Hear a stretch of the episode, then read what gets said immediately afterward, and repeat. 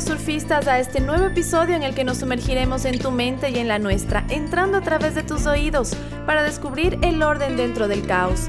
Este es tu Psico Podcast con María de los Ángeles, Maribel, Pamela y Paola, y música original de Mono Jorge Valladares. Acompáñanos.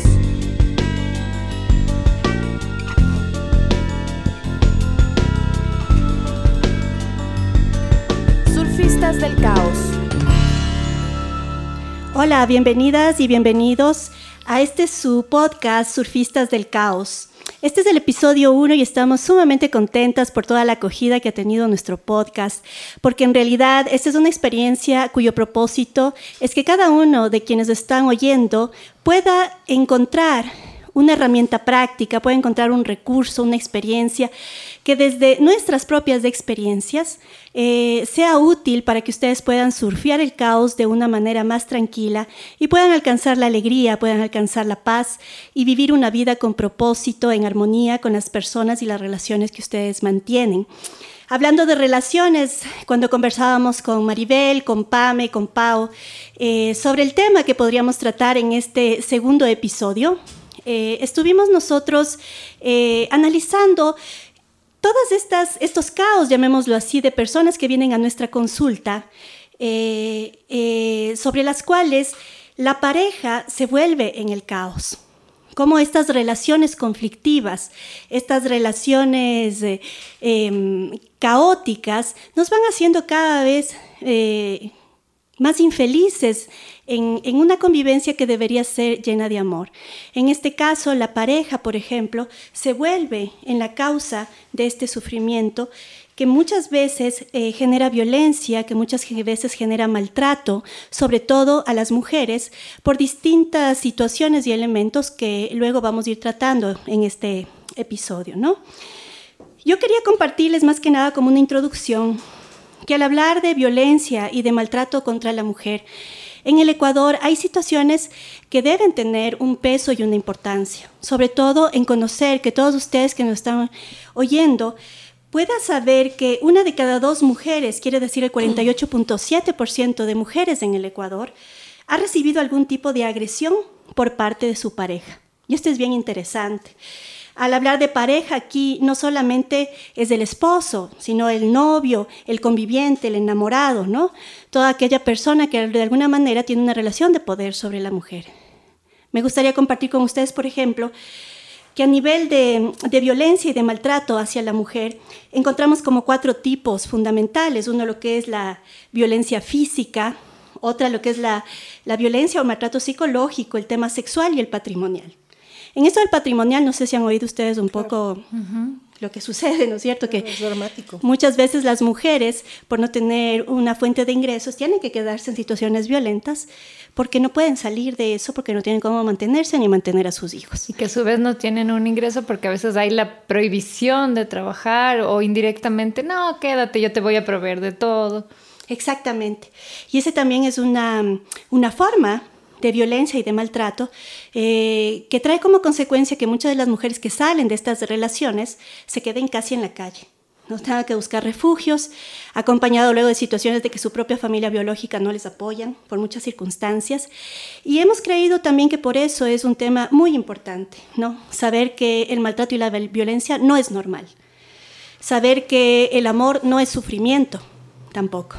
Que si hay sufrimiento ya no es amor Saber también que, que son relaciones de poder entre hombres y mujeres, en donde una cultura machista patriarcal genera este tipo de relaciones. Y esto es lo que vamos a ir tratando en este podcast, ¿no? Eh, para poder profundizar. Vamos a tener luego aquí también una persona invitada que luego le presentaré, que nos hablará de una experiencia puntual sobre este, esta situación. Y más que nada, darles la bienvenida, ¿no es cierto?, a esto para que sea un insumo para la reflexión de sus propias situaciones de maltrato, de violencia, que también nosotras las hemos sufrido. Bien, quisiera que se imaginen por un momento que están en un casino y que se encuentran una de estas maquinitas, ¿no es cierto?, que se baja la palanca y que caen monedas cuando ganan el premio y que descubren que esa máquina, cada vez que ustedes jalan la palanca, les entrega monedas. Es algo súper raro. Cada vez que jalan la palanca, llega este premio. Después de un momento, esta máquina empieza a comportarse distinto. Esta máquina, ahora ustedes jalan la palanquita y ya no caen las monedas. Y así muchas veces de intentos, porque realmente en el cerebro se graba esta experiencia y queremos repetir esa recompensa. Y después, en un tercer momento, ¿qué pasa cuando esa maquinita entrega las monedas a veces? Entonces tratamos como de deducir, a ver, ¿qué hice yo para que me entregue el premio? Tratamos de hacer lo mismo, pero funciona a veces sí, a veces no. Esto que les estoy describiendo se llama el refuerzo intermitente en psicología. Y esto realmente es un mecanismo que sin darnos cuenta está sucediendo mucho en las relaciones violentas. ¿Qué pasa? El cerebro se vuelve adicto a esto no es eh, simplemente cuestión de decirle a la persona, bueno, deja de hacerlo, porque se crean ya conexiones en el cerebro que hacen que intentemos de nuevo conseguir el mismo resultado. Esto sucede mucho en las relaciones violentas, en las relaciones de maltrato y quería también mencionar que muchas veces también hay hombres que están en estas relaciones. Lo que vamos a hablar hoy, por lo general nos vamos a referir más a las mujeres, estadísticamente sucede más de mujeres, pero también les puede servir a los hombres que estén atravesando este tipo de situaciones. Así que algo importante de este patrón que les acabo de, describir es que es muy caótico. Cuando es impredecible lo que tu pareja va a hacer, realmente se crea eh, un desconcierto, una incertidumbre que afecta muchísimo y que tiene secuelas súper graves a largo plazo, porque en este caso no estamos hablando de monedas, estamos hablando de las necesidades básicas de una relación, de seguridad, de respeto, de cariño, de reconocimiento. Entonces, lo que vamos a intentar ahora es, dentro de ese caos, si es que alguno de ustedes está viviendo o vivió algo así, ir encontrando pautas que nos ordenen un poquito esta experiencia para poder identificar, dar sentido, salirse o de alguna manera, ¿no es cierto?, organizar esa experiencia y que no sea tan destructiva. Sí, y esto es interesante porque también aquí comienza a darse esto que yo creo que todas nosotras hemos visto en la consulta o en los grupos, que es lo de la codependencia. ¿Verdad? Que es pensar también que se van normalizando ciertas situaciones de violencia y maltrato y que nosotros las vamos aceptando por diversos criterios, desde cómo hemos sido criadas, desde cómo hemos sido eh, formadas o estos valores, principios que nos dieron en la familia, en la sociedad, etcétera, y vamos normalizando situaciones de maltrato que a la vez nos imposibilitan luego la posibilidad de un cambio real. Mucho más cuando hay hijos o hijas de por medio en las, en las relaciones. Si alguien, eh, para alguien que es soltera, que no tiene una relación, a veces es muy complicado, mucho más cuando hay personas que dependen también de nosotras, ¿no? En este sentido. Y hay muchos tipos de relaciones abusivas, pero eh, a mí me gusta mucho hacer hincapié en el abuso narcisista, que es un tipo muy específico de abuso que sucede mucho y que es eh, un tipo de abuso en el que la persona con este trastorno de personalidad que además es un trastorno que se sostiene en el tiempo, que no cambia, eh, inflige mucha violencia a veces psicológica, a veces no es visible, pero sí tiene cosas muy identificables. Y para que ustedes más o menos identifiquen quién es una persona narcisista, para que sea algo muy fácil de recordar, eh, yo les traigo las tres E, que es una persona que no tiene empatía, una persona que explota al otro de alguna manera y una persona que se siente en el derecho, ¿no? que se siente especial, que se siente más importante que los demás. Entonces, esas son claves un poquito para identificar. Hay muchos más criterios diagnósticos Ustedes pueden buscarlos, mucho mejor. Tampoco se trata de diagnosticar a la gente por ahí, pero sí un poquito de identificar y de educarse al respecto para entender lo que nos está pasando cuando atravesamos algo así. Las secuelas de un tipo de relación así pueden ser súper graves. Puede ser la depresión, puede ser que la persona tenga flashbacks, porque puede ser traumático, puede ser una persona que piense en el suicidio o simplemente que su autoestima queda destruida. Entonces, es algo útil aprender a reconocer esto y encontrar los patrones dentro de este tipo de relación. Y en este sentido e-, es interesante eh, lo que dices, Maribel, porque dentro de toda eh, relación violenta, de maltrato, eh, dentro de toda relación caótica, siempre se da una relación no simétrica de poder, ¿no? Es decir, hay alguien, en este caso, eh, sobre todo por las estadísticas que nosotros tenemos, los hombres ejercen una relación de poder sobre las mujeres, lo que implica que las mujeres tengan un rol de sumisión frente a esto, ¿no? Y también eh, se justifique o se avalice este tipo de maltrato o violencia, también al considerar que es una situación privada de la pareja, como que nadie más debería eh, intervenir, ¿no? Y en este caso viene mucho lo que ahora Pau nos va a contar, que es el tema esto de, de cómo este sistema patriarcal de alguna manera también justifica, Pau. Yo creo que eso ves tú mucho en, en tu consulta con, con las parejas y, y, nosotros vemos, ¿no? En muchos otros campos y entornos. Sí, justamente yo creo que cuando hablamos de violencia eh, no podemos dejar de hacer un análisis del tema de, de la sociedad, ¿no? Sí. Y de todo lo que es el sistema, tanto el sistema como sociedad como el sistema familiar, que son dos factores que juegan un papel preponderante dentro de, de esta realidad que es la violencia. Nosotros hemos visto que nuestra sociedad evidentemente es una sociedad patriarcal. Uh -huh. ¿Por qué? Porque es una sociedad donde se le dio muchísimo relieve al hombre. El hombre tiene poder en muchos en muchas esferas uh -huh. de la cotidianidad, cosa que la mujer ha tenido que ir ganando de a poquito. Claro. Y ese poder que ha tenido el hombre eh, ha ejercido justo esto que ustedes mencionaban anteriormente, que es esta, esta diferencia, este yo tengo el poder sobre ti. Y vamos viendo que se han naturalizado y se han avalado un montón de conductas dentro de la pareja, por ejemplo, como que el otro se siente dueño de su pareja, como yo, uh -huh. puedo, yo puedo decidir qué haces, cuándo lo haces y cómo lo haces.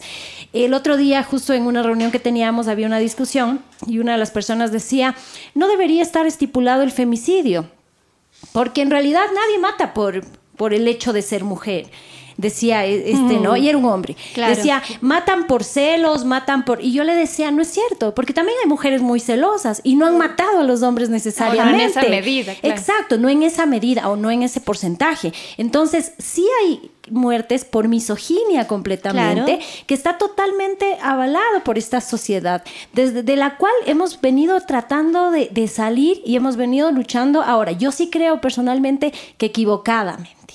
¿Por qué?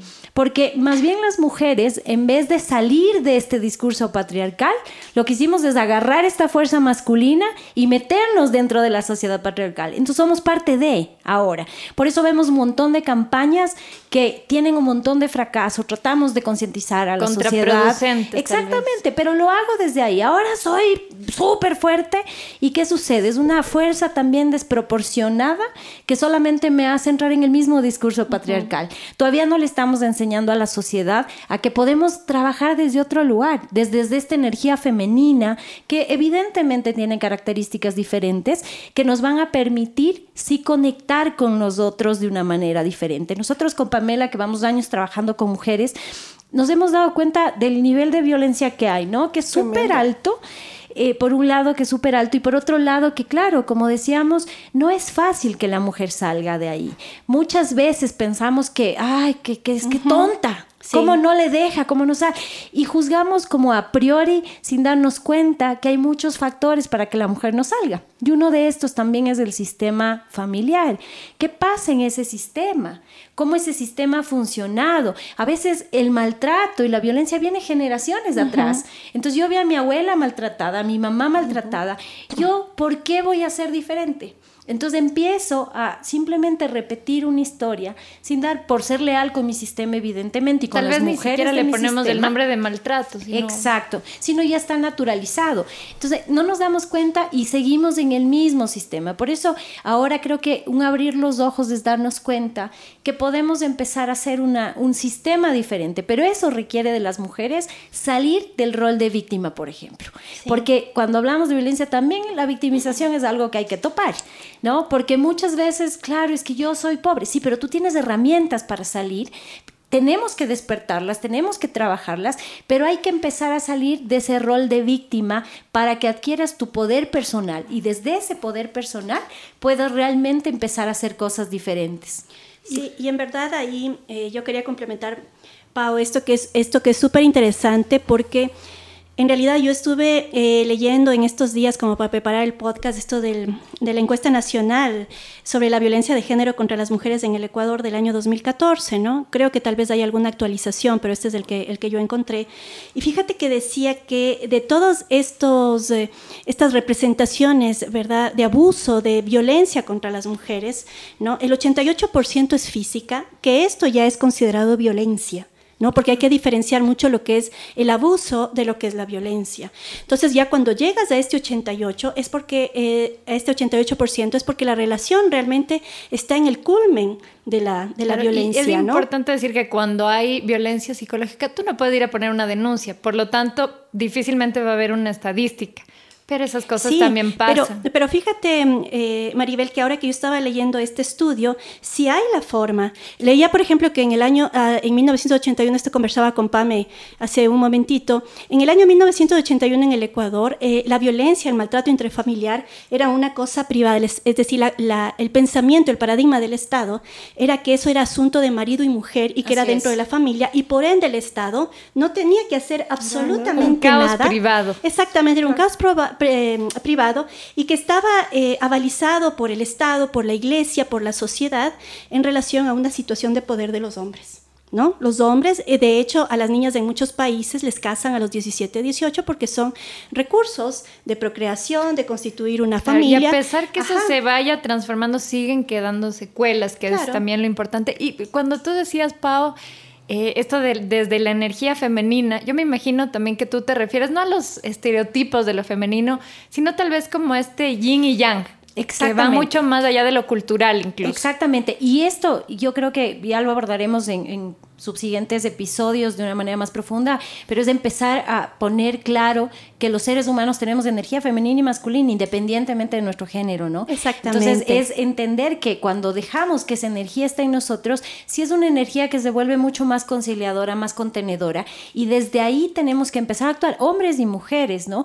Y otra cosa importante con lo que decía Ángeles hace un momento es que no, no recuerdo bien el año, pero también en la Constitución, por ejemplo, el tema de que tu, tu esposo, por ser tu esposo podía obligarte a tener relaciones sexuales fue hasta hace poco exactamente. quitado. ¿Y qué sucede? Que ahora vemos en consulta un montón mujeres que están siendo violadas por sus esposos. Porque si yo digo no, es no. Por más que sea mi esposo, no puedo obligarme a tener relaciones sexuales.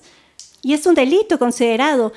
Eh, porque eh, a esto iba hace un momentito, que ahora el nuevo código penal de, protección a la, a mujer, a la niñez y a la familia, te dice que estos cuatro tipos de violencia física, psicológica, sexual o patrimonial están penalizados y son considerados. Entonces, hoy en la actualidad, para que todos ustedes eh, sepan lo que está sucediendo, sí pueden acercarse, hacer denuncias con solamente por un tema, solamente por un tema, perdón, por, lo psicológico, por el tema sexual y patrimonial. O sea, nosotros tenemos ya leyes que nos amparan, pero todavía no hay instancias en el Estado que puedan eh, ejercer, ¿no? Eh, yo quería comentarles, y con esto le doy también la palabra a Pame, de que muchas veces me quedó resonando esto de que decían ustedes, ¿y por qué las mujeres nos quedamos? O sea, ¿por qué? Porque todas creo que hemos vivido en algún momento una situación de maltrato. ¿verdad? ¿Por qué, ¿Por qué nosotras nos quedamos? No es, que, no es que no seamos inteligentes, que no tengamos una formación. ¿Qué es lo que, lo que pasa en las mujeres? Lo que pasa es que nos quedamos porque es difícil salir del círculo de violencia. En ese caso nos quedamos porque, como decía Maribel, es un refuerzo aleatorio, no sabemos cuándo va a venir el siguiente ataque, lo que sí sabemos es que viene con fuerza, mantiene cierto ritmo y también tiene un, suele ser intenso y de manera desconocida en algún punto. Y en medio de eso viene el ramo de flores del disculpa. El te amo, el que voy a cambiar, te juro que nunca más va a volver a pasar.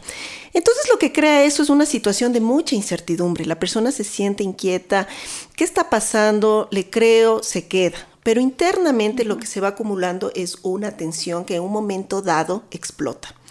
Otra cosa que surge también es el optimismo aprendido. Las personas creen que al recibir halago, al recibir este te amo, voy a cambiar, perdóname, creen y dicen sí, está cambiando, va a mejorar por mí, por nuestros hijos, por nuestra familia.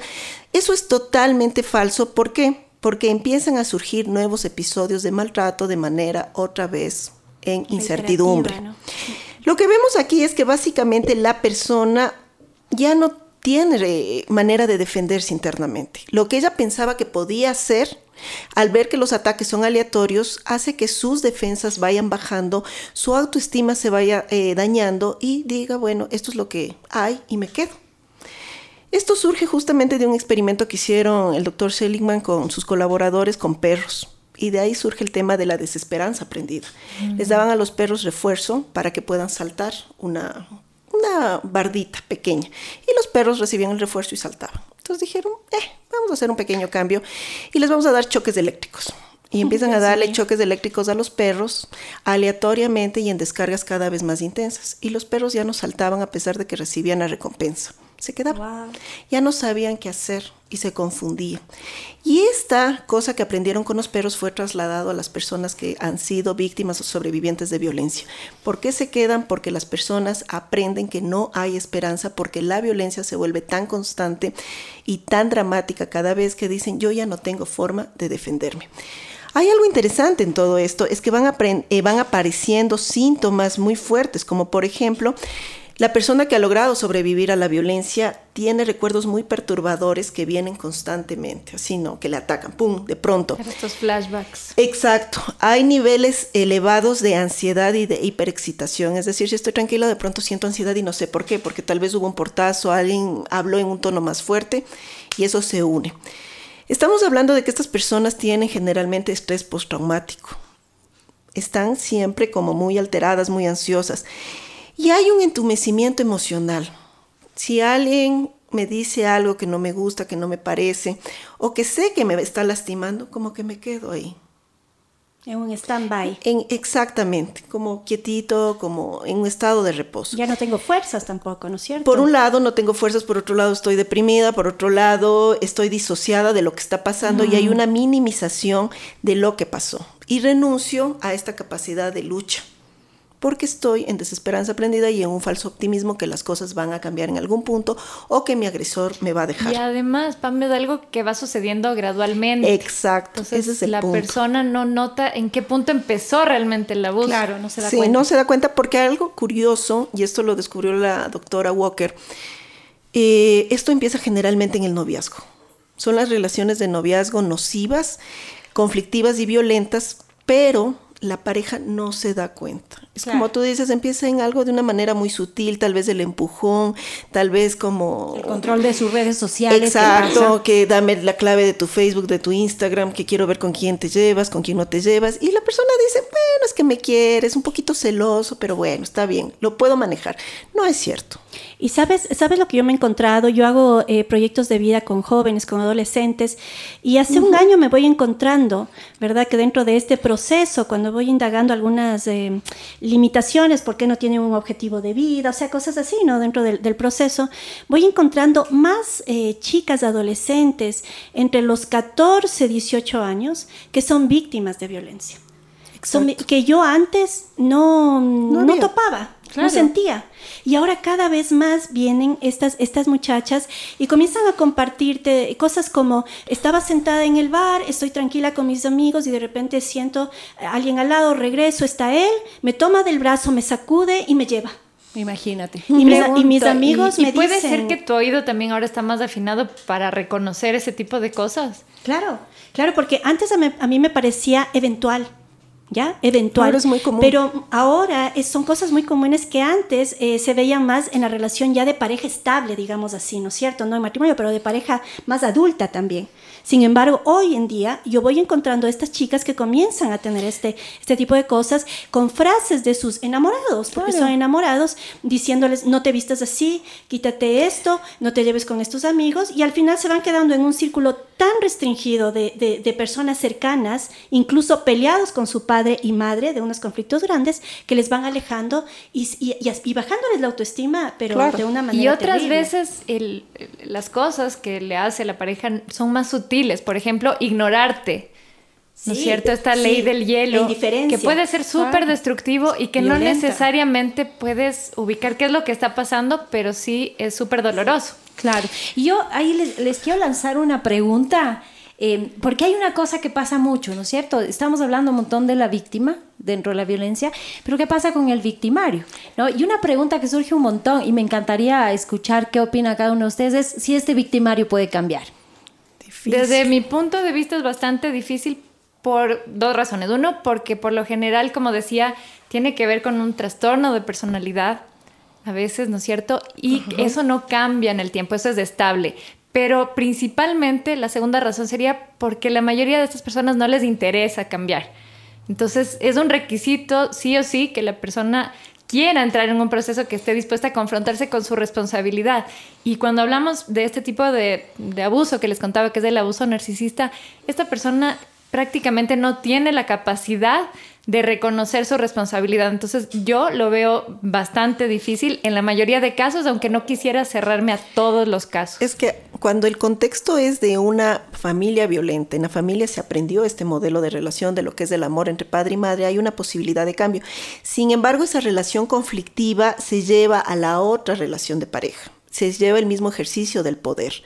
Entonces son como patrones que se reproducen y ahí la persona, el agresor, tendría que hacer un gran cambio personal o aceptar que en realidad estén problemas. Claro, y acá la justicia no, no los interviene. O sea, ¿a qué me refiero con esto? Es que cuando hay una denuncia, una de las cosas que se debería plantear es que tiene que asistir a un proceso terapéutico. Legalmente debería ser sanación. obligado a hacer eso, ¿no? Y sin embargo, aún que no sucede. Si es obligado, no sé qué tan buen resultado tendría, pero por lo menos ya es una posibilidad. Por supuesto. Sabes que yo eh, conozco la experiencia de un, de un colega que él eh, trabajó él personalmente por mucho tiempo eh, con su esposa eh, ella trabajaba el tema de la feminidad, de la energía femenina, de la bendición del útero, que algún día hablaremos sobre eso también.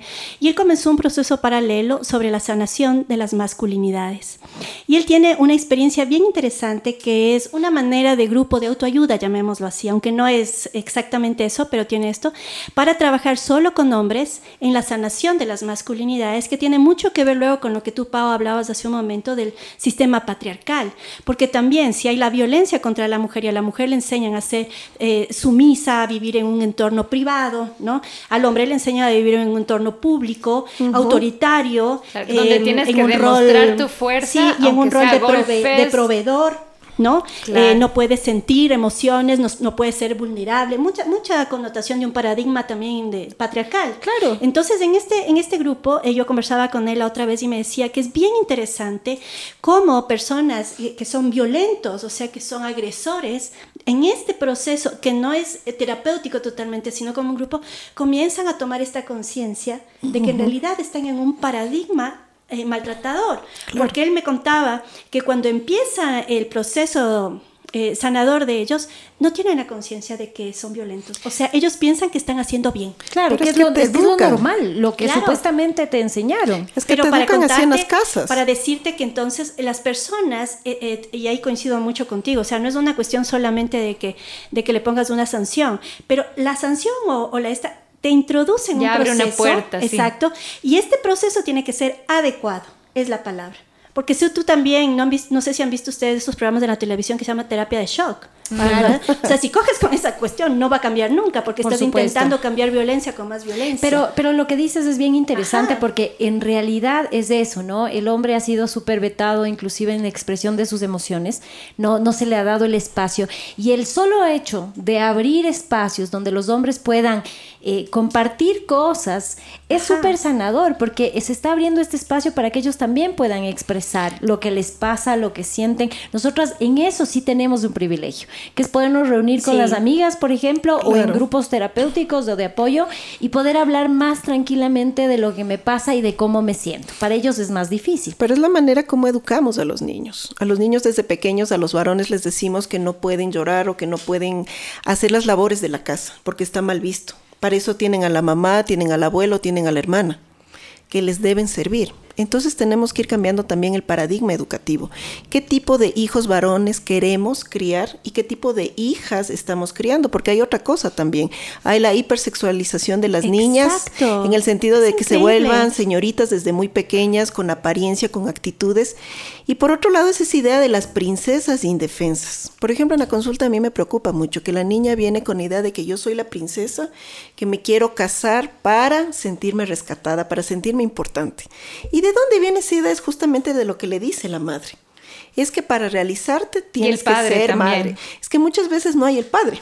Claro. No hay el padre. Entonces tienes que sentirte especial para tener el hombre, para poder acceder a un nivel, para tener un hijo se vuelve y sentirte como un intercambio realizado. mercantil, ¿no? De- Exacto. Pero yo aquí, a mí me nace un cuestionamiento. Y yo como tengo dos hijos pequeños, y hombre y mujer, evidentemente siempre estoy pensando, ¿cómo hago de este niño un hombre bien, un hombre respetuoso, un hombre bueno con las mujeres, y de ella una niña fuerte, ¿no? Pero me surge esto. Cuando hablamos de las niñas, una de las cosas importantísimas del padre es evidentemente marcar lo que a futuro va a ser su elección de pareja. ¿No? Y cómo lo hace desde esta muestra de- del hombre que, que puede halagarte Claro. también, de que puede mostrarte algo, algo lindo.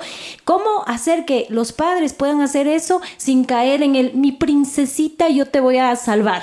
Para que ella no, no confunda estas dos cosas. Pero sabes que ahí viene un tema bien importante que es la manera como vos les educas en los hábitos y rutinas dentro de la casa. Es como yo, como madre y padre, tengo que distribuirles tareas de igual manera, que sean equitativas, que participen activamente en la casa, porque Claro, la no casa es sírvele a tu hermano, No. es cada uno tiene colaboramos, tarea. exacto, porque esta es una comunidad donde todos nos apoyamos y necesitamos del aporte de cada uno. Y el ejemplo también. Exacto. De cómo se tratan los papás, o si no hay papá, cómo se trata con los hombres de la familia. Por ¿no? ejemplo, eh, es muy claro lo que dice la Maribel.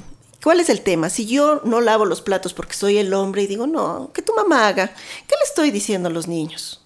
Pero que por más que es- pongas una regla al respecto, Exacto. tu actitud habla mucho más. Pero llega a la casa y le ve al, al papá lavando los platos, haciendo las cosas de la casa, atendiéndolos a ellos. Dicen, bueno, Sí, y sabes eso lo es que, diferente. lo que yo voy encontrando también en, en estos pro- procesos que yo hago es que muy pocas veces el padre y la madre de familia eh, se sientan alrededor de una mesa antes de tener hijos o cuando ya tengan hijos y elaboran un proyecto de vida familiar. Por supuesto. Porque tienes que tener una concordancia de objetivos sobre cómo tú vas a educar a tus hijos, más allá de que sean Claro. hombres, mujeres o de otras preferencias eh, sexuales, ¿verdad? Más allá de eso, ¿cómo tú quieres eh, educar a estos hijos? Y yo veo mucho problema eh, ahora, ¿no? También entre los padres y madres con sus hijos adolescentes, en donde los hijos no les hacen caso, en donde les da igual porque padres y madres no logran tener esta concordancia en una visión a veces conjunta. ni siquiera están presentes. por- No, no, pero, pero más allá de eso quiero decirte que no se ponen a pensar, Claro. a planificar. Claro, no ¿Con esa qué valores? voluntad, sino sucedió. Sí, ¿con qué valores tú quieres cuidar? ¿Por qué escoges un colegio y por qué no escoges otro? ¿Por qué no indagas en qué tipo de amistades prefieres y en otros? Porque dentro de todo esto hay una palabra que a mí me encanta, que es la del discernimiento, y esto también, luego yo trabajo con estas chicas adolescentes que yo les cuento que son víctimas de maltrato, en un discerni- discernimiento de vida de, de cuál es tu objetivo de vida, pues, ¿quién eres tú? ¿Qué quieres? Y ahí eh, me hizo mucha resonancia lo que tú dijiste, Pau, sobre el empoderamiento de las mujeres. Entonces hablo del empoderamiento de las mujeres sobre el empoderamiento de las familias, ¿no? Y, y el empoderamiento de padre y madre en la construcción de una familia, pero luego de una sociedad que vaya a una equidad de género, que más allá de un patrón cultural que te dice las mujeres deben hacer esto por un rol, hablando ¿no? en el tema de género, y los hombres tienen que hacer esto, encontrar que somos seres humanos que podemos ir construyendo y reconstruyendo los roles de acuerdo también a la naturaleza propia de nuestra familia. Y yo, Sí. yo creo que algo también que entra aquí, que podremos irlo eh, profundizando eventualmente, es el tema de eh, la libertad financiera de las mujeres. Sabes que en las parejas que yo, con las que yo trabajo, donde hay maltrato, una de las cosas que mantiene muchas veces a la mujer ahí sí tiene que ver con lo económico. Es el y dinero, el no claro. saber qué hago ahora yo con los hijos, cómo los mantengo. Por ende, eh, esta idea de que en algún momento las mujeres, eh, qué hermoso, me quedo al 100% con mis hijos, sí, pero no sabes quién es tu pareja necesariamente. Por ende, sí tienes que tener algo que ya tengas conectado. eh, para esto soy buena y yo con esto voy a salir adelante. ¿no? Yo recuerdo las abuelas, las abuelas les pasaba por circunstancias, se quedaban viudas o lo que se dice, que salían con ocho hijos adelante como sea. Y ahora vemos mujeres que dicen, yo, yo no voy a poder, ¿cómo no vas a poder? ¿No? Siempre hay una manera de salir, siempre tienes cosas también. importantes, exactamente. Claro. Claro, y otra cosa más, yo trabajé mucho tiempo en el tema de, violencia intrafamiliar en varias ONGs donde había casos que ustedes no se logran imaginar, ¿no? cosas impresionantes. Y cuando tratábamos en el equipo eh, interdisciplinario, se veía que uno de los recursos era la integración de las mujeres en varios círculos sociales.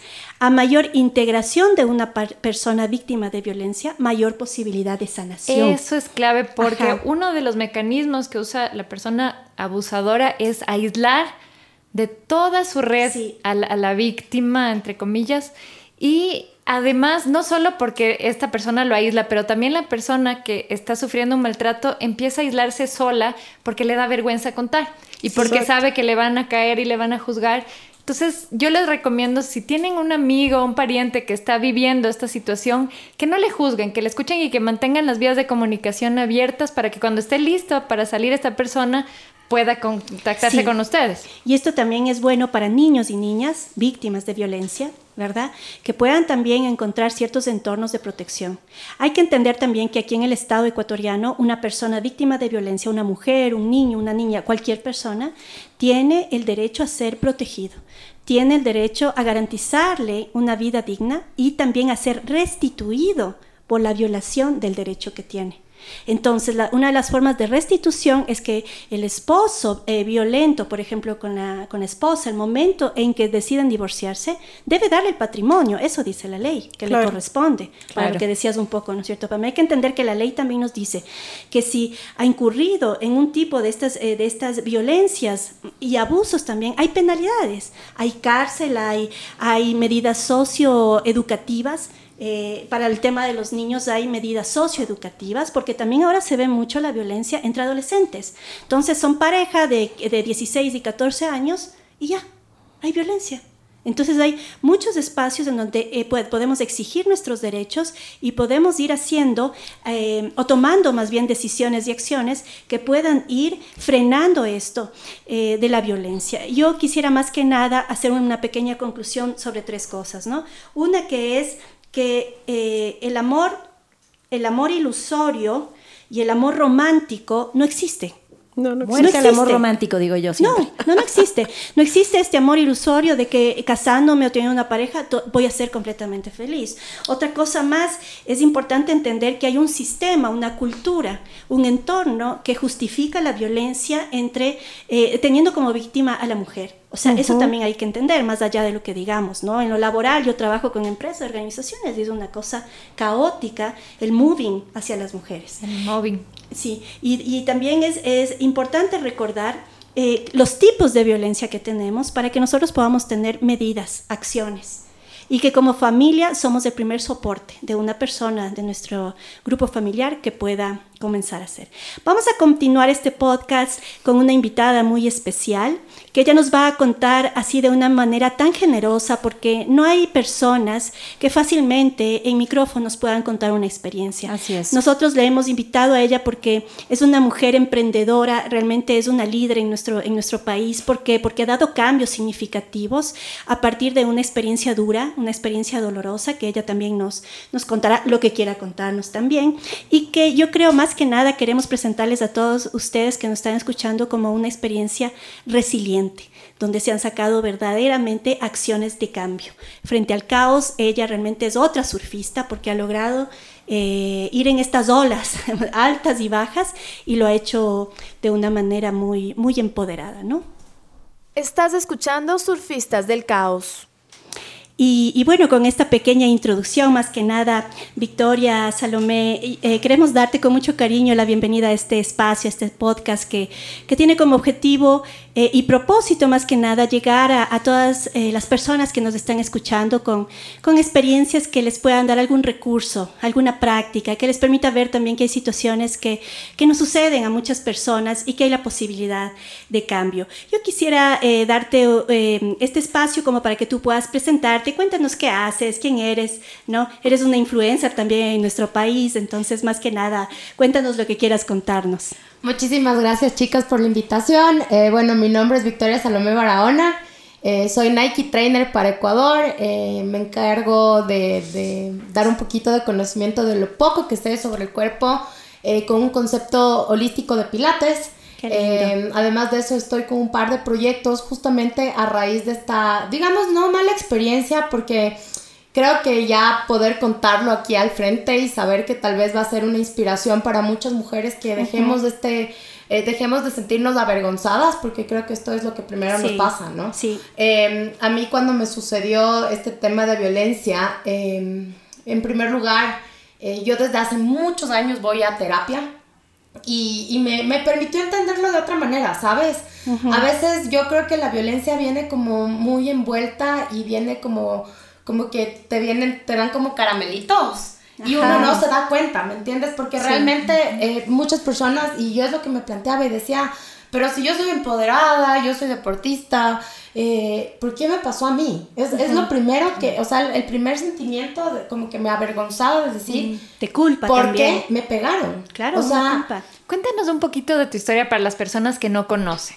Eh, mira, esta fue una relación que fue muy, muy fugaz, muy fuerte en mi vida.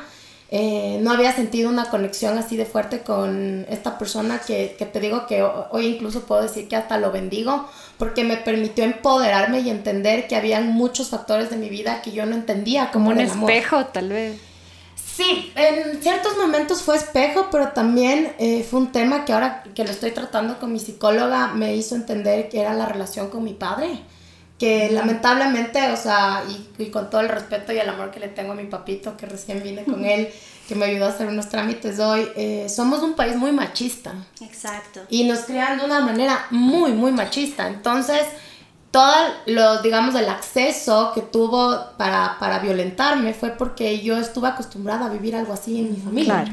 Y, y, estuvimos un poco hablando hace unos momentos de estas fases que hay, porque es un ciclo realmente, no, es que, no es que desde el principio empiezas en una relación violenta, sino que son como algunos signos, algunos elementos que muchas de las veces la gran mayoría de mujeres no entendemos que es abuso y que es machismo. Entonces, si te revisaba, decía, por ejemplo, la PAME hace un momentito el teléfono, nosotros normalizamos, decimos, no, está bien que nos revise, que le, que, le demos las claves, cosas de este estilo. Entonces, ¿cómo fue tu historia un poquito? ¿Cómo fue escalando? Mira, yo creo que, que, en primer lugar siempre alguien que, un maltratador, eh, no va a aguantar estar con una persona que es empoderada, que sobresale y que es independiente.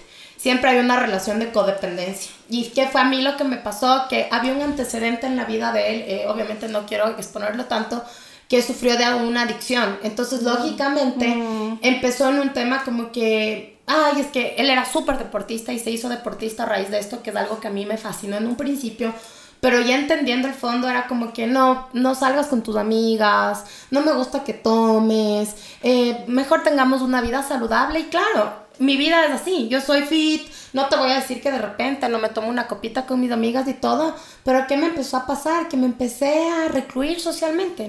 No iba a los eventos.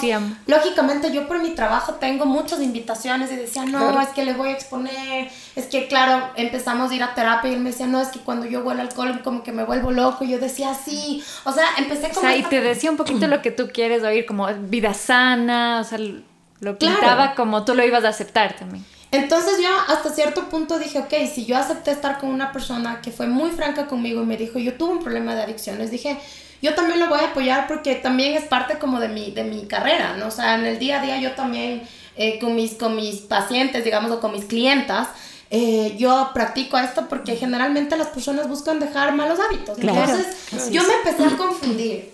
Y mira que coincidencialmente acá está mi amiga Coco eh, con mi socia empezamos a alejarnos, me empezó a controlar muchísimo en temas económicos, muchísimo en ah. temas de, por ejemplo, no, es que no me parece que hagas esto, me empezó a separar de mi círculo, ¿ya? Fue una separación que por un lado, digamos, triste a nivel eh, amigos, pero fue muy, muy eh, inteligente, por así decirlo, pero perspicaz, porque me acercó a mi familia y me acercó a los hijos de él porque sabía que de esa manera tenía el control. y yo no me daba cuenta, o sea, llegué a un punto en el que mi vida se transformó en ser una ama de casa que yo amo eso, o sea, pero no tenía más brillo, o sea, y, mis amigas me decían, Salo, ya no eres la de antes, ¿qué te pasa? ¿Por qué no te ríes?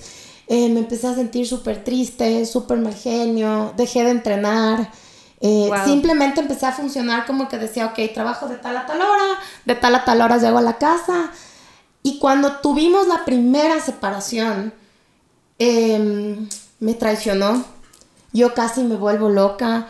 Eh, me dio una depresión terrible, es algo que, que, de verdad no creo y ni le deseo a nadie, o sea, la depresión que me dio. Y fue lógicamente porque yo no me daba cuenta el nivel de manipulación que había atrás. Claro. El nivel de cómo, o sea, llegas a un punto en el que tú eres un títere de, de esta situación y, y, empiezas a vivir la vida de la otra persona, a respirar por la otra persona. Eres el centro de tu universo.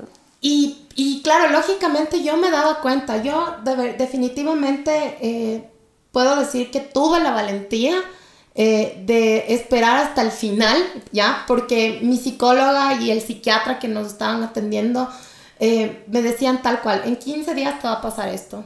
Los, después de los gritos va a haber agresión. Después de la agresión va a existir esto. Y yo no les creía, yo decía, estos manes están locos.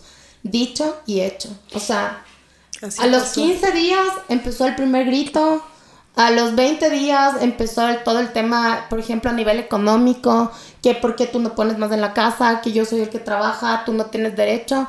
Y ya cuando vino el golpe, o sea, fue el acabose y el inicio de mi vida porque eh, yo creo que fue en la situación, y, se me corta la voz porque fue cuando sentí tanto miedo en mi vida y dije, un mal golpe y no estaría aquí contando esta historia. Yo sí quiero eh, en este punto... Eh, realmente aplaudir, Salo, el tema de que, de que puedas hablar de esto, porque tú eres un personaje conocido, ¿no? Tú eres un personaje conocido y creo que esto también puede motivar a un montón de mujeres, porque muchas veces pensamos, no, a esa mujer no le va a pasar nunca, y es lo que todo el mundo piensa. Y nos puede pasar. Muchas decimos, a mí no me va a pasar nunca. Y nos puede pasar a todas, definitivamente, y el empezar a romper el silencio con estas cosas y a exponerlo, porque no hay de qué avergonzarse. Son circunstancias de la vida que, como decías tú, en algún momento nos hacen rever y darnos cuenta de dónde vino esto para mí. Y poder solucionar, es una oportunidad si lo quieres mirar así, poder solucionar temas que por ahí teníamos pendientes también para que no nos vuelva a pasar nunca más. Sí, y esto es importante también una cosa que comentaba Pame, ¿no?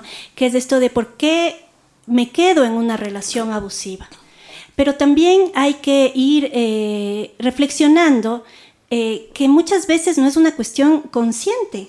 O sea, tenemos un marco del entorno machista, tenemos tantos principios, paradigmas, valores en la cabeza desde este, que aunque no se dice mucho ahora que, eh, que la pareja, el amor lo, lo, soluciona todo, por ejemplo, a las mujeres nos crían con esta idea de que el amor es todo, de que yo puedo con mi amor cambiar a, a este hombre, de que si yo resisto esto va a cambiar, ¿no? Pero todas estas, para las personas que nos escuchan, es una mentira.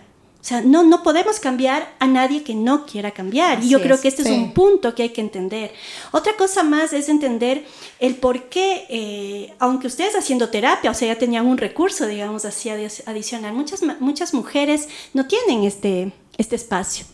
Y no hay que sentirse culpables. Yo creo que esa culpa también alimenta este círculo de violencia. Entonces, ah, no sé si te pasaba a ti, eh, Victoria Salomé, si no te pasaba esto de decir, sí, es abusivo, si me dice algo de estar haciendo yo mal. ¿Te pasaba esto? Sabes que el momento en el que yo me confundí y dejé de creer en mí fue cuando yo dije yo toqué fondo porque yo llegaba en un punto en el que en las peleas por ejemplo me decía dime algo inteligente no, no, es que yo no te voy a escuchar si tú no me dices algo inteligente. Y sabes qué empecé a hacer yo. Y esto es, es algo que, que es, es, un súper buen consejo para cuando realmente sientas. Yo le empecé a grabar. Entonces, cuando discutíamos, yo le grababa y al día siguiente volví a escuchar la pelea y decía, no, pues, porque a veces tal vez uno. Ya tomando un poquito de distancia. Sí, sí. Cuando estás en el momento de ira, cuando estás en el momento de explosión, o sea, yo como siempre les digo, todos podemos ser un ser de luz, pero también tenemos nuestro lado Por oscuro. Supuesto. Claro. Entonces, cuando yo empecé a escuchar este tipo de conversaciones, eh, dije, no estoy loca, porque yo decía, chuta, tal vez, o sea, yo soy media alteradita, soy media hiperactiva, o sea, a veces también me sale los Géminis y soy una bestia, porque es la verdad. Y, y otra pieza fundamental fue la hija de él que vivía con nosotros y era mi compañerita. Y un día estábamos preparando un taller de comida saludable y, y estábamos cocinando y me dijo, tú si te das cuenta que el papi nunca te acompaña a hacer nada de tus cosas y que me dijo, todo lo que haces el papi te critica y no te das cuenta lo linda que eres y cómo empoderas. Me dijo, te dejaste de querer. 19 años. Qué impresionante. 19 años. Y el día que me dijo esto ella, me hizo abrir los ojos porque dije, wow, se está dando cuenta que en la casa hay violencia. Y que no había reciprocidad, ¿no? Y que el papi en verdad estaba en, otro, en otra página. Entonces fue un proceso muy duro porque eh, yo a escondidas de él les llevé a esa terapia para que entienda la condición de su papi, porque el papi, lógicamente, había un montón de temas que ella no sabía y creo que la mejor herramienta que le dejé hoy en día fue saber cómo manejarlo. Mi conocimiento. Y sobre todo entender que todos estamos expuestos en algún momento de nuestra vida a caernos, a levantarnos. Y a raíz de esta mala experiencia, lógicamente, eh, justo estoy aquí con, con mi gran socia eh, yo dije, ¿qué es lo que a mí siempre me ha sacado adelante el deporte? ¿Qué es lo que le saca adelante a la gente que me sigue el deporte?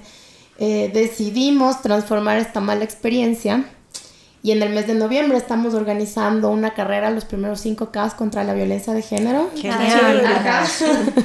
Estoy liderando yo el proyecto porque sí fue como que la típica que mi familia me decía a mi mami, no, mijita, por amor de Dios, no cuentes, qué vergüenza, tú eres una figura pública.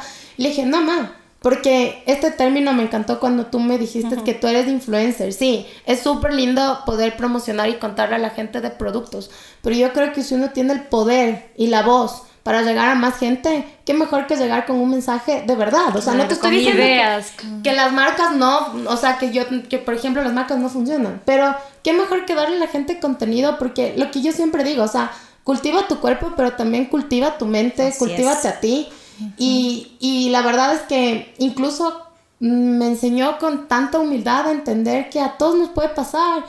Y, y, esto fue una prueba, incluso, o sea, él vive al frente de mi local y le veo casi todos los días y, y no, dio un paso al lado. Eh, te puedo decir que sí me costó perdonar un poco, eh, pero dando gracias a Dios, como te digo, tengo estas herramientas, mi psicóloga, que, a la Lisette Flasher, que le quiero mandar un beso enorme. esa ha sido una pieza fundamental que me hizo entender que esto va más allá y que estamos en la era en que las mujeres tenemos que cambiar. Claro, y, muchas veces o sea, se sabe que en este tipo de relaciones abusivas la meta es como el contacto cero, pero hay veces en que no se puede, por ejemplo, cuando tienes hijos con esa persona. Entonces, aún así hay maneras, hay herramientas y qué chévere que nos cuentes que a pesar de que le ves todos los días, de todas maneras pudiste cortar, pero internamente. Sí, sí. Y sabes que yo eh, me viene una pregunta, ¿no? Porque a veces cuando vienen eh, algunas personas a trabajar conmigo, me, me, me dicen esto, yo no puedo. O sea, te juro que soy consciente. Te juro que entiendo que soy víctima de violencia, que él no me quiere, que él me traiciona, pero yo no puedo. O sea, es algo interno, claro, ¿no? Que, que, que es como un obstáculo, no sé si, yo no le llamo amor porque amor no es sufrimiento. Dependencia. Entonces yo quisiera, yo quisiera preguntarte a ti, ¿cuál fue el momento eh, crucial que a ti te permitió tomar la decisión de decir, ya no quiero esta vida? Eh, la vez que nos, nosotros nos separamos una primera vez y en ese momento yo te puedo decir que fue cuando toqué fondo, porque yo decía, no, la la típica que decía, no hay que sufrir por amor. Siempre he sido súper relajada, así, y, y, empecé a tener un, un, dolor, o sea, cuando toqué fondo y sentí que literal me moría, o sea, dejé de comer, no salí a entrenar, mis amigas me iban a ver, me timbraban y les decía, no, no quiero, no, o sea, cuando me di cuenta y dije, me transformé en una persona que no soy. Claro ahí fue que a raíz de eso sí es un proceso. Y, yo tal vez me imagino que las personas que nos están escuchando, habrán personas que dicen es que yo no le puedo dejar, sí, no le puedes dejar porque se vuelve como una droga para ti. O sea, eres tan dependiente, pero de repente cuando te das cuenta que en primer lugar un hombre no es tu vida, en segundo lugar te tienes que amar, sí. todos nos podemos equivocar y por ejemplo para mí la ruptura y creo que fue el final fue el día que él me agredió a mí, yo no te puedo decir, o sea, va a sonar súper eh, ilógico lo que te digo, pero el golpe me liberó. El golpe me liberó. Tiene sentido. Tiene lógica. ¿Qué les dirías a las mujeres que están atravesando por esta situación? ¿Qué deben hacer con su propia vida para sentirse fuertes otra vez? Yo creo que, en primer, para mí siempre ha sido, eh, bueno, la fe en Dios, yo soy muy católica. Eh, apóyate en tu familia, en tus amigos. Cuéntale a alguien lo que te está pasando. Porque hay muchas veces que uno se avergüenza y no tiene nada de malo desahogarte con alguien. Si no tienes los recursos o no has ido a terapia, busca un podcast que a mí me encantan. o sea, autoedúcate y entiende qué es lo que te estaba pasando a ti. O sea, porque yo en este momento te digo, o sea, ni siquiera es para hablar mal de mi expareja, porque en ese momento yo tenía muchas cosas que no estaban resueltas. Y él para mí era un tapón como decir, ok, tengo una pareja, tengo alguien que me acompaña y estoy construyendo una familia. No, no me estaba construyendo porque no estaba construyendo desde mi centro.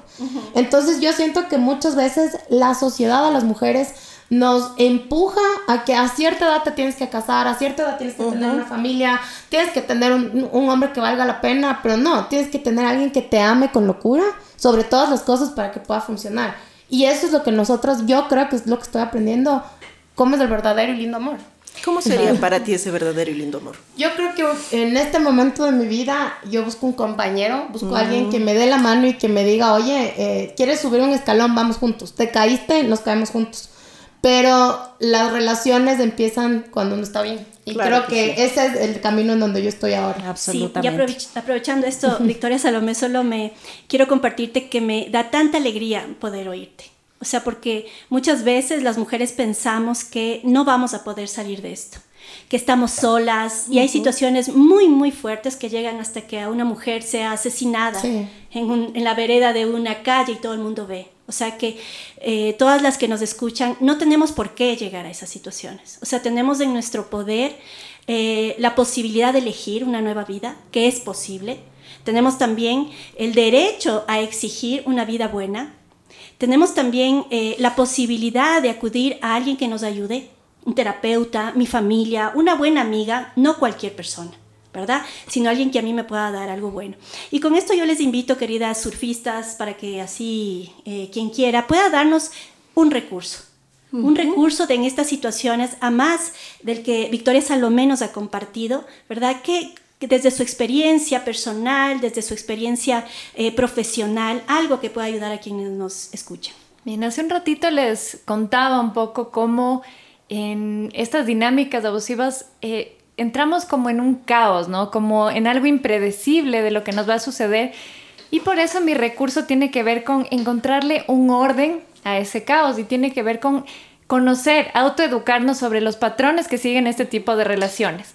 Mientras a lo menos iba contando su experiencia, me venía a la mente estas tres fases que suceden en el abuso narcisista y que tienen que ver con que primero viene una idealización. Entonces, al principio es de esa relación súper especial, donde esa persona ve lo que nadie vio en ti, donde es muy intenso, muy rápido también, y en realidad es una fase donde el abusador está recopilando información de qué es lo que te hace vulnerable a ti. Después viene una segunda fase, que es la fase de devaluación. En esa fase el abusador empieza, o la abusadora, empieza a menoscabar a la otra persona, empieza a criticarle, a ignorarle, como decíamos antes de hacer la ley del hielo, en momentos en que es impredecible. Puede empezar como si antes eras la persona más inteligente, ahora de repente eres la más tonta, si es que eh, eras la más guapa, ahora eres la más fea, etcétera. Y esto va sucediendo, como decíamos, gradualmente. Cuando termina la fase de la devaluación, cuando realmente la autoestima está en el piso, eh, viene una tercera fase que es el descarte.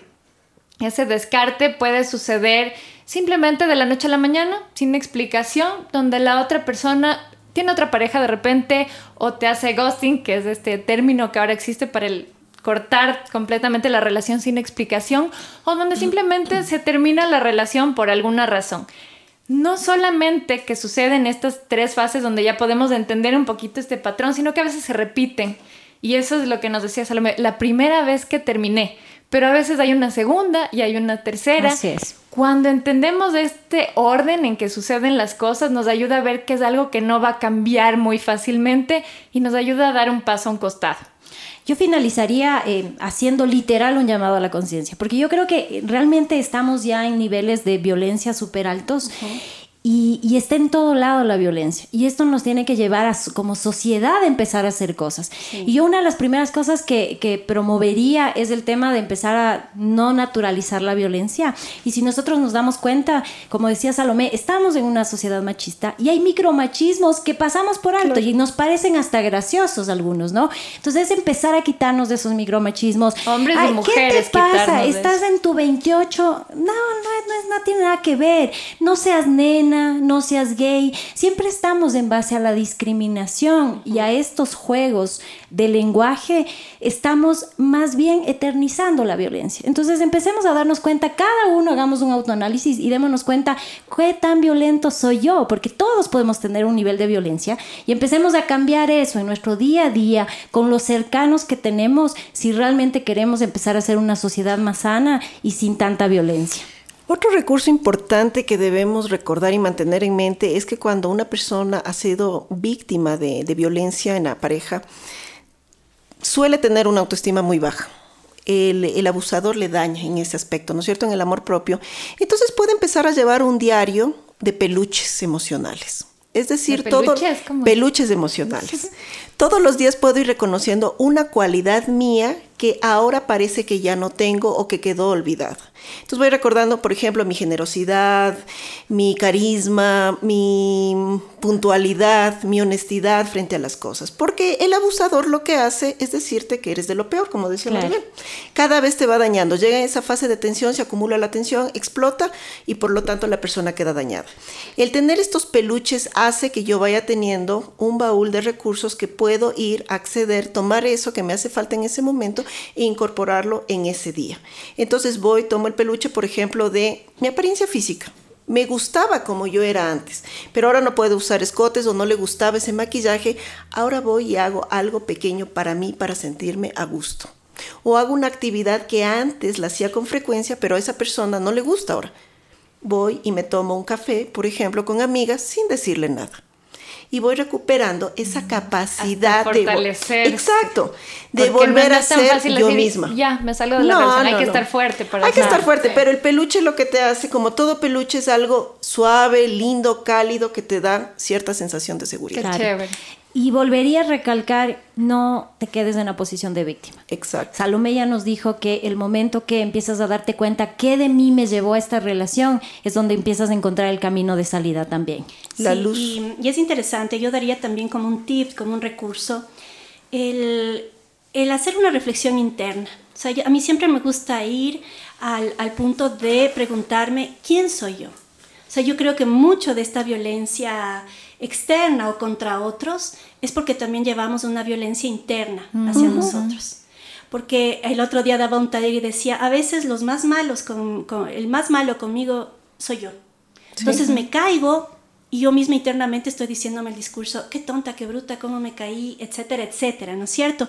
Y, y, a mí me parece siempre importante, yo al final siempre trabajo con las personas en el descubrimiento o con la conexión de su propio ser, porque solo cuando te conectas con tus raíces, por ejemplo, ¿no? Yo me acuerdo que cuando yo sufrí una situación así un poco abusiva, ¿no? En donde ya llegué a un punto en donde yo me decía que todo estaba mal, que si iba al trabajo estaba con alguien, que si...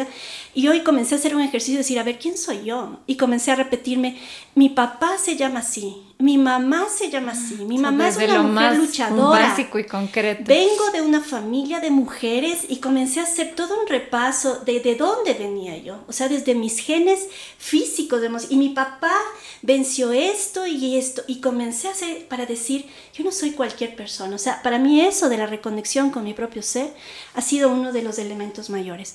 Y otro que comparto con, con Victoria Salomé es que siempre la creencia en un ser superior para mí es fundamental. O sea, puedes recuperarte. Si no crees en nada, no estoy hablando aquí de cosas religiosas, ¿no? Estoy hablando de la conexión con algo que a ti te va a permitir trascender, que te está diciendo, yo no nací para esto. Darme cuenta que si yo, María de los Ángeles, estoy en este planeta, no ha de ser porque Dios quiso que alguien me venga a pegar, que alguien me venga a quitar mi dinero, que no, no nací para eso. Entonces, eso sí, eh, eh, hablábamos en el podcast anterior, Maribel nos dio ahí también algún tip sobre eh, esto de la atención plena, de respirar, y es interesante como un recurso siempre en la mañana, tener un momentito de respirar, de tranquilizarme y de decirme quién soy yo. ¿Qué estoy haciendo yo con mi vida?